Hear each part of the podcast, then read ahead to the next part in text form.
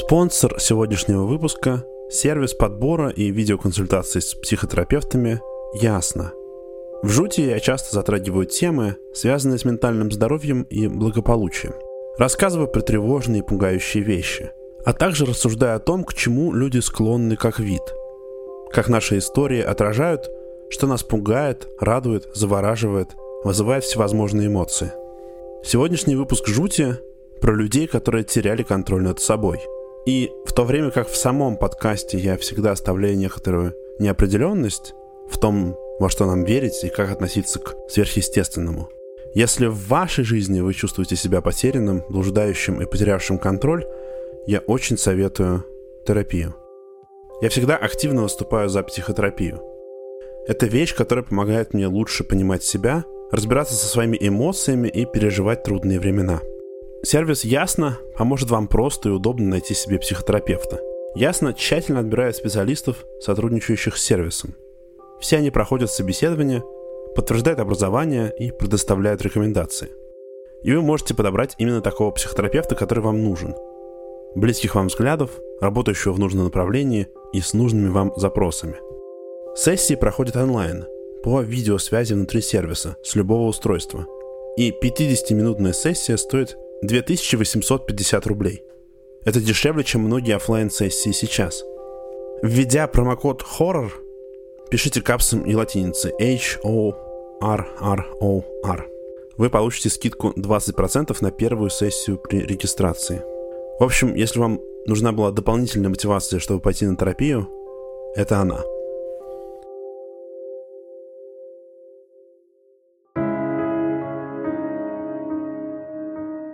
В 1815 году в Пинике, это был уездный город в Архангельской области, а сейчас поселок, рассматривалось такое судебное дело.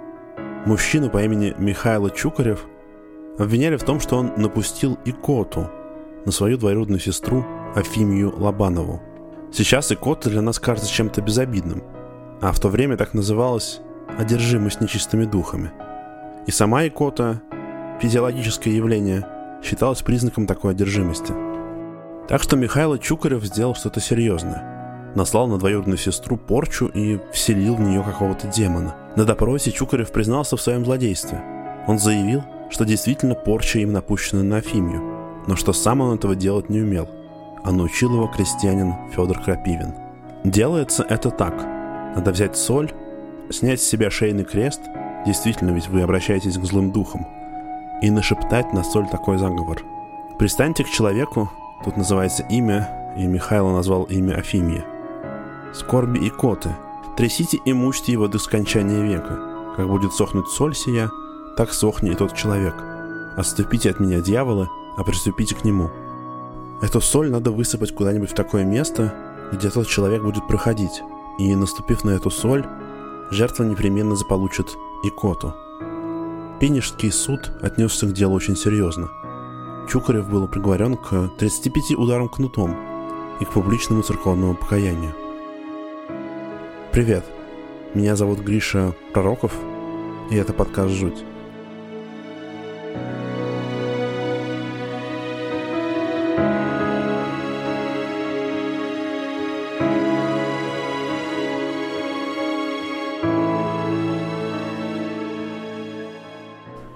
Икота, икота, перейди на Федота, с Федота на Якова, с Якова на всякого. Такую присказку многие из нас могли слышать в детстве от родителей или бабушек и дедушек, когда мы начинали икать. Но на самом деле это магическая формула. Заговор, который целиком звучит так. Икота, икота, перейди на Федота, с Федота на Якова, с Якова на всякого, со всякого из Федота, и с Якова уходи ты, икота, к себе на болото, поклонись ты Тине в глубокой трясине. Это очень серьезные слова, ведь они призваны помочь избавиться от злого духа, который вселился в человека. Несмотря на то, что человечество прошло долгий путь, мы живем, кажется, в прогрессивные времена, когда мы принимаем самые разные формы человеческого существования, понимаем, что люди разные и живем мы по-разному, многие из нас все еще озабочены идеей нормальности. Люди, которые выделяются, отличаются, ведут себя странно, такие люди пугают – они могут навредить жизни сообщества. Вот и на русском севере, и часто почему-то в Пинежском районе Архангельской области С людьми иногда происходило что-то такое. Человек, чаще женщина, начинал вести себя странно. У него тряслись руки, веки, учащалось сердцебиение, человек заходился в судорогах и начинал издавать необычные звуки, как будто не своим голосом, выть, хныкать, громко икать. Нередко такие люди становились раздражительнее, суетливее, тревожнее. А иногда против своего желания и вовсе шли и устраивали над кем-нибудь расправу. Набрасывались на окружающих или крушили все, что впадется под руку. В общем, теряли над собой контроль. В народе считалось, что в человека вселился дух, икота. Он влетел в рот, когда человек громко ругался, смеялся или зевал.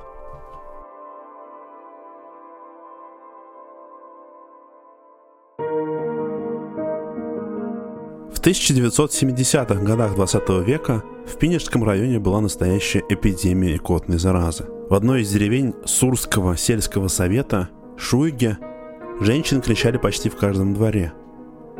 Других людей обвиняли в том, что они подсадили, наслали икоту, и на них подавали в суд, их выселяли и преследовали, пытались убить. Многие сурские икотницы тоже пострадали от народного гнева.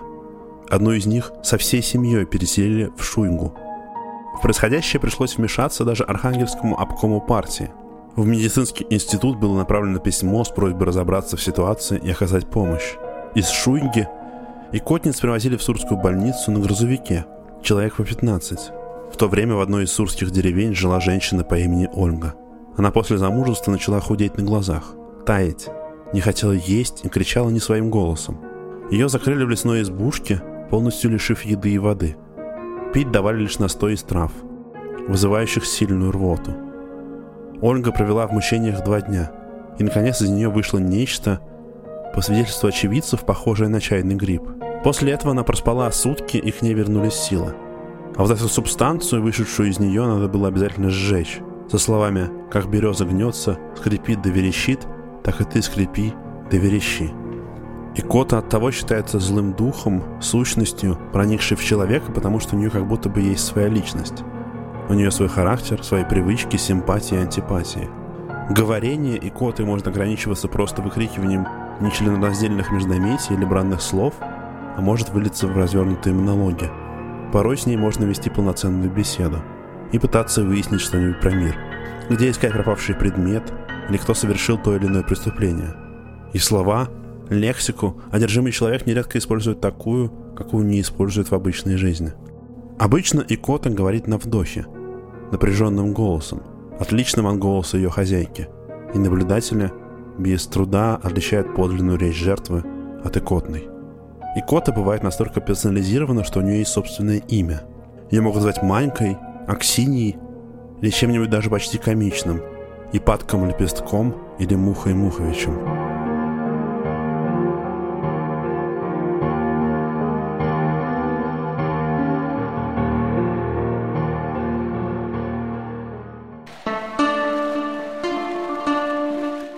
Давление общества, ответственность, разные обязанности, хлопоты – все это наваливается на нас с разных сторон, а мы должны держать себя и свои дела под контролем. Неудивительно, что люди чувствуют себя перегруженными, переполненными, и у человека начинают задавать нервы. Тут можно смотреть на это, как вам нравится. Или что человек в такие моменты становится уязвим для воздействия злых сил и духов, или что он просто срывается.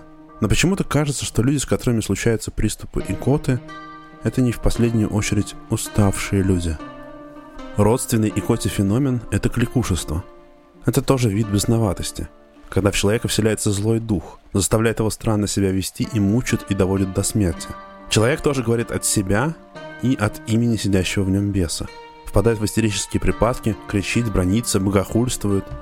А еще, и это отличает кликушество, выкрикивает имя того, кто его испортил, кто наслал на него этот недуг – Нередко люди могли начать делать это прямо в церкви, во время службы. И исцелялись они тоже особыми церковными обрядами.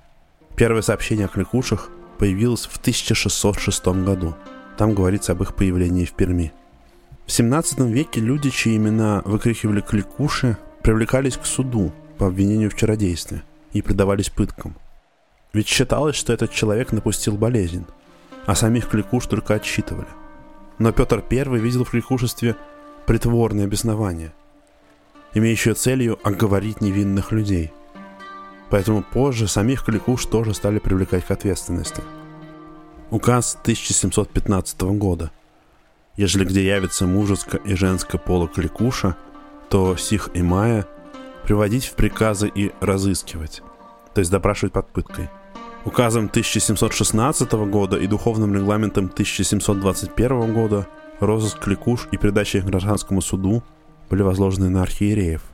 Указ 1737 года отметил, в Москве являются по церквям и монастырям кликуши, которым в той притворной шалости свободы дается, а сверх того над ними и молитвы отправляются.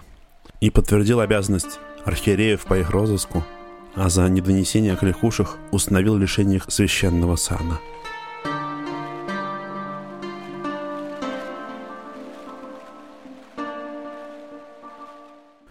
У Коми и Кота, и одержимость тоже имела конкретное воплощение. Это был злой дух, который выглядел как маленькая ящерица, или мышонок, или бабочка, или даже волос, или узел из ниток. И он проникал внутрь человека и вызывал у него разные патологические состояния. И дух, и состояние, которое он вызывал, называлось словом «шева». Считалось, что хозяева шеф – колдуны, которые приобретали их одновременно с получением колдовской силы – ты получаешь магические способности, но теперь у тебя есть еще вот такой злой дух, которого ты вынужден по ночам кормить собственным телом или молоком, а еще постоянно занимай какой-нибудь работой. Например, высыпать ночью на пол рожь и заставить Шеву ее к утру собрать по зернышку. Но также колдун мог тайно отдать Шеву другому человеку. Легче всего передать Шеву кому-нибудь, кто нарушает нормы поведения. Ругается, не молится, не крестится перед едой, утром не мывается и так далее. Поэтому колдуны подбрасывали Шева в питье или в пищу в надежде, что человек забудет прикреститься перед едой. А еще оставляли на пороге дома, на лестнице, ведущей в хлев, на перекрестке дорог, на колях изгороди, возле ухабов. В таких местах, где человек мог споткнуться, стукнуться, опрокинуть повозку и непременно выругаться. Еще по представлениям Коми, Шева могла перейти от одного человека к другому при еде из одной миски, совместном мытье в бане, поцелуе, прощание перед смертью – а еще в виде ящерицы Шева могла заползти в человека, неосторожно заснувшего на земле. Проще предохраниться от приобретения Шева, чем от нее избавиться. Если успеть заметить ее присутствие и сказать об этом, то можно остановить Шеву. Надо просто сплюнуть и сказать «Тьфу, Шева заходит». У Шева могут быть разные прихоти. У одной женщины в деревне Лапыдина были получены от одного человека две Шева. Одна Шева называла себя Катериной, а другой величал себя Иваном – Иван, когда женщина выступала от его имени, все время вел себя непристойно, сквернословил, угрожал, требовал себе вина. А Катерина имела пристрастие к конопляным семенам. Она так жадно набрасывалась на эти семена, что горстями бросала их в рот.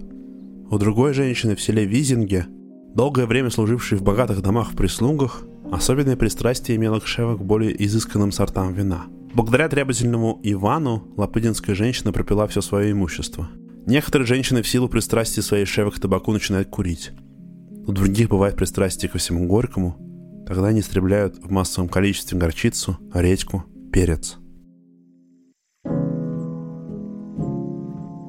Проникнув с едой, водой или по воздуху в тело, Шева поселялась в человеческом организме, передвигалась с места на место, грызла человека изнутри и со временем покрывалась шерстью.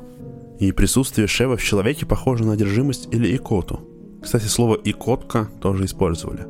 У человека были истерические припадки, и он начинал говорить и вести себя так, как не вел раньше. Например, женщина, которая до этого считала себя физически здоровой, вдруг начинала чувствовать головные боли, теряла аппетит, и вдруг с ней вообще случалось что-то вроде эпилептического приступа, и она в экстазе, отрывистым визгливым голосом, пророчествовала от имени сидящей в ней Шевы. Считалось, что женщины больше подвержены вторжению Шевы. Как и в случае с кликушеством и икотой, в этой одержимости был как бы и полезный элемент. В этот момент можно было заговорить с духом, спросить имя хозяина колдуна, получить ответы на вопросы о своем будущем, о судьбе близких людей, о пропавших вещах и животных. Еще во время Второй мировой войны в поселениях Коми использовали способности одержимых Шевы к ясновидению. У женщины специально вызывали припадок, и от сидящего в ней духа узнавали судьбе солдат, воевавших вдали от дома и не подававших вестей – Коми верили, что Шева оставалась в человеке до конца его жизни, и после его смерти обязательно переселялась другого. Средства традиционной медицины признавались неэффективными и использовались в основном для облегчения состояния больного во время приступов. Чтобы остановить передвижение Шевы по телу, знахарь обводил углем сучок на стене и больное место. Затем приговаривал, как сучок, так и Шева пусть на одном месте гниет. Во время припадка больную накрывали шелковым платком или сажали на нее младенца. Но при этом считалось, что очень сильные знахари способны с помощью особых магических обрядов и специальных трав изгнать и затем уничтожить Шеву. Неуязвимую для ножа, ее зашивали в кожаный мешочек и бросали в огонь, где она сгорала сильным треском. В некоторых местах считалось, что Шева можно изгнать в церкви. Носительницы Шева должны были оставить службу в белых холщовых сарафанах и чулках, шитых, как для покойника, иглой от себя и без узлов – и в необшитых платках из белого ситца в черный горошек, повязанных поверх распущенных волос двумя соседними концами.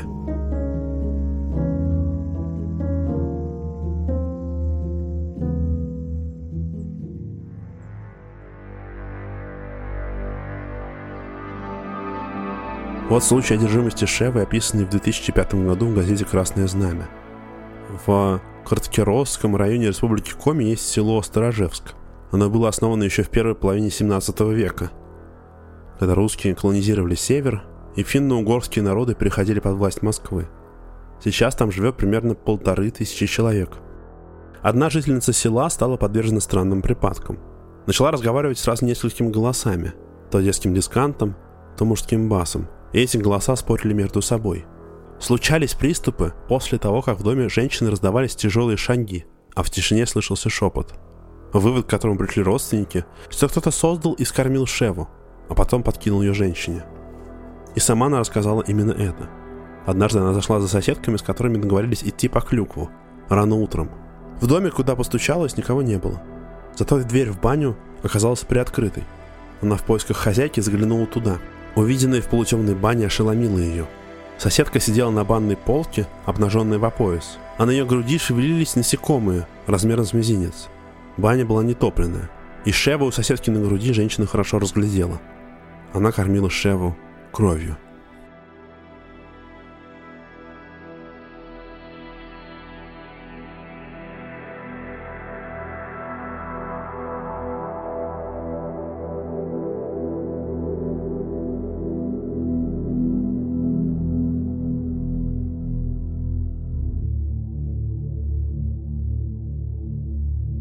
Начале 20 века будущий митрополит нескольких епархий, Нестор, в миру Анисимов, отправился с миссией на Камчатку.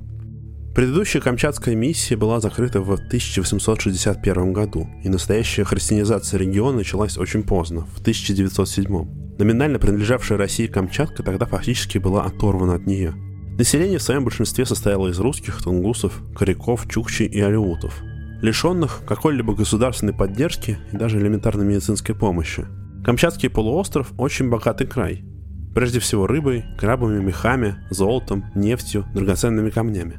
Однако государственный контроль всего этого богатства фактически не осуществлялся. Местной имперской администрации было наплевать. Местные жители были приверженцами разных форм шаманизма. И Нестор фактически основал здесь христианскую миссию и основал Камчатскую епархию. Но в том числе и поэтому я говорю про него в этом эпизоде. В своих записках он описал несколько случаев того, что называется менерик или мирячение. Это состояние похоже на икоту, кликушество и шеву. Жители Восточной Сибири тоже впадают в особый припадок, когда они воют, кричат, прочитают, рассказывают небылицы, их ломает и бросает из угла в угол. Нестор описал, как приехал к священнику в селение Марков, и тот показал ему женщину, страдавшую менериком – Священник сказал ей «Бей его!» И та, как не своя, накинулась на Нестора, а потом пришла в себя и стала извиняться. На другой день она пришла к Нестору и стала просить прощения, а тот решил проверить ее и воскликнул «Добить меня пришла?» И женщина снова на него накинулась. Еще в записках Нестора описан случай, как врач с военного морского судна «Якут» провел опасный эксперимент. Он усадил в три лодки местных жителей. В записках они обозначены просто как камчадалы – не страдавших мирячением. И среди них в еще одной лодке посадил женщину и мяречку, то есть страдавшую, с ребенком и сел с ней. Когда лодки отчалили, он крикнул ей «Брось в воду ребенка!» И та почти это сделала, но все-таки остановилась.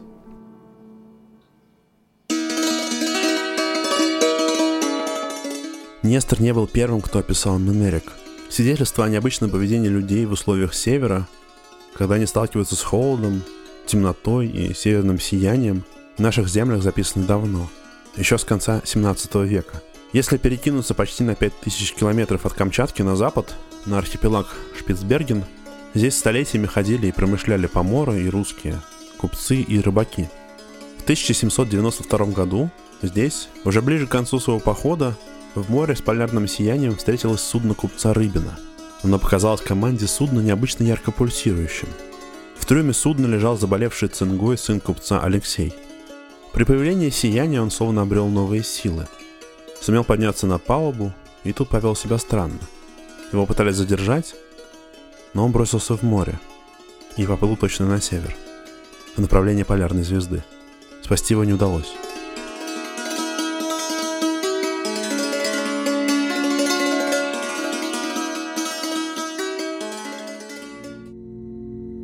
В 1870 году сотник Нижнеколымского казачьего отряда в ужасе сообщал местному врачу.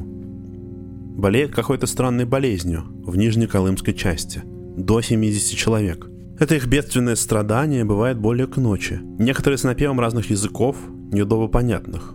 Вот как я каждодневно вижу пять братьев Чертковых и сестру их с 9 часов вечера до полуночи и далее. Если один запел, то все запевают разными юкагирскими, ламаутскими и якутскими языками – так что один другого не знает. За ними их домашние имеют большой присмотр.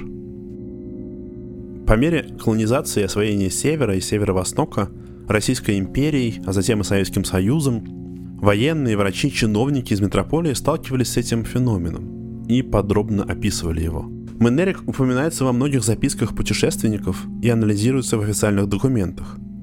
И, конечно, это вещь, которая ставила их в тупик. Все вещи, которые я описал в сегодняшнем эпизоде, это, конечно, некоторый прорыв нормы, нарушение устоев. Кликуши выкрикивают в церквях вещи, которые они никогда не позволили бы себе сказать вслух. И под воздействием икоты люди делают что-то опасное, немыслимое. Да, это что-то грустное, трагичное, потеря себя, потеря контроля над собой. Но одновременно с этим темные силы часто выступают как элемент необходимого хаоса, нарушения порядка. Мы так сильно держим контроль над всем, что иногда неподвластные нам стихии должны вернуть баланс – и напомнить, что человеку мало что подвластно. Врач-психиатр из Якутска Иван Иванов описывает последний случай мирячения, который он наблюдал сам в 1957 году. Это было в одном из маленьких поселений отдаленного Нюрбинского района. Женщина, которой было чуть больше 40 лет, одинокая, в жизни не обзаводившаяся семьей, сидела на полу, лицом к входной двери, распустив волосы, так что и лица ее не было видно. Она в такт раскачивания тела, протяжно, с паузами, долго пела. Слова песни лились из сердца. Она выражала собственные беды, несчастья, обиду на близких людей. Говорила о несложившейся личной жизни и о том, что предстоит в будущем ей и близким. Песнопение могло прорываться подобием импровизированной декламации. Никто из близких людей к ней не подходил и не трогал ее.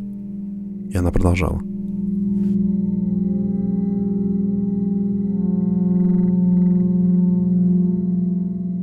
Спасибо, что послушали. Меня зовут Гриша Пророков. Этот подкаст называется «Жуть». Если вы слушаете подкаст в приложении, где можно ставить оценки, например, Apple, я буду очень благодарен, если вы поставите оценку, напишите отзыв. Я их читаю. Если вам хочется помочь тому, что я делаю, можете сделать это при помощи Boosty или Patreon. Это сервисы, где можно давать деньги. Я дам ссылки на них в описании. Там я еще публикую небольшую подборку ссылок, в основном текстов, иногда фото и видео, к выпускам жути. До встречи!